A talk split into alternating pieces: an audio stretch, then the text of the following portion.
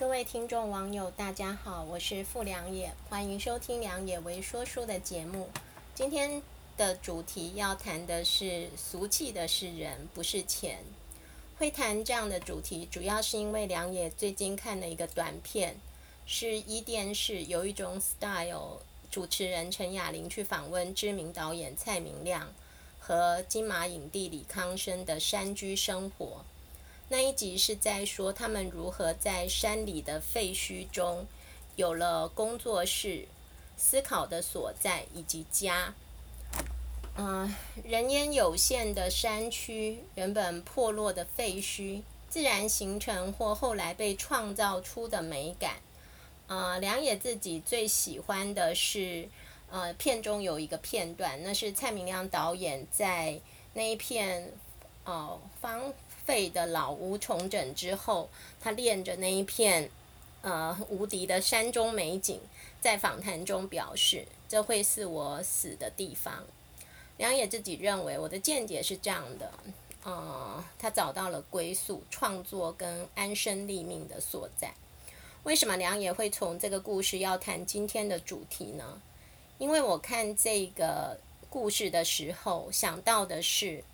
要把一片被弃置了三十年的废墟、山里面的烂尾楼整理出，最后能够安身立命的所在，还要能够看出跟创造出它的美感，那是开始于人心，不是开始于金钱。所以今天在微说书的部分，到底要读什么呢？其实还是要读有关张爱玲描述金钱和物质的句子。香港作家黄碧云曾经这样子评论张爱玲说：“张爱玲的小说是俗世的、下沉的、小眉小貌的。张爱玲好势利，人文素质好差。”嗯，不论大家同不同意，但梁也自己倒不这么看。主要是我认为。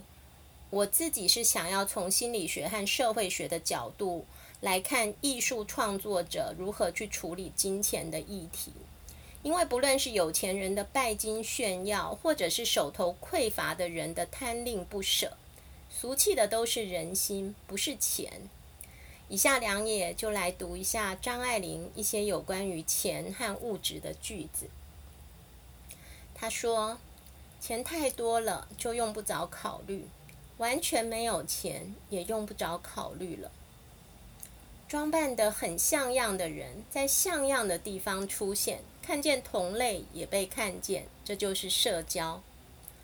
良也自己认为这句话很犀利的表现出了物质、装扮和外显式消费的目的，那是一种世俗的评比和社交。张爱玲还这么写着。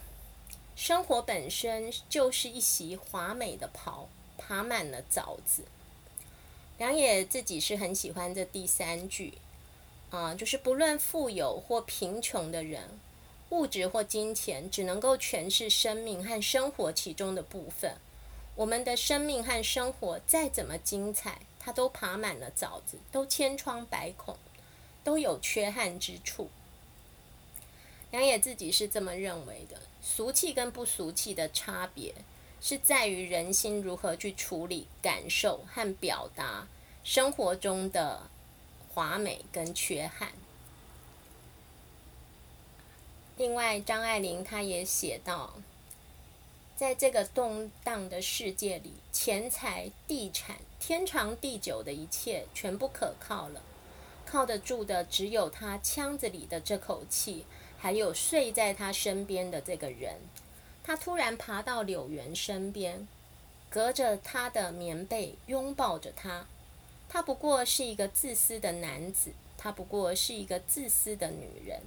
在这兵荒马乱的年代，个人主义者是无处容身的。可是总有地方容得下一对平凡的夫妻。这句话呢，是取自张爱玲的作品《倾城之恋》。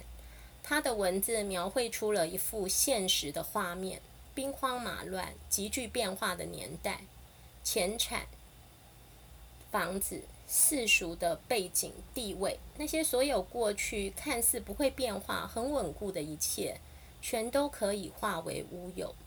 要能证明人的存在的，只留下自己的一口生息，以及身边能够相扶持的人，也许才能够撑起一个容身之处。最后来到了分享时光，今天的主题其实有些零散的表达了梁也自己的一些看法。我其实想要说的是，每个人都应该追求自己的心灵，或者是生活上的归宿之处。不论是把烂尾楼看成了就是一片废墟，或者是像蔡明亮导演他看出了美感和归宿。这个世界上真正俗气的是人心。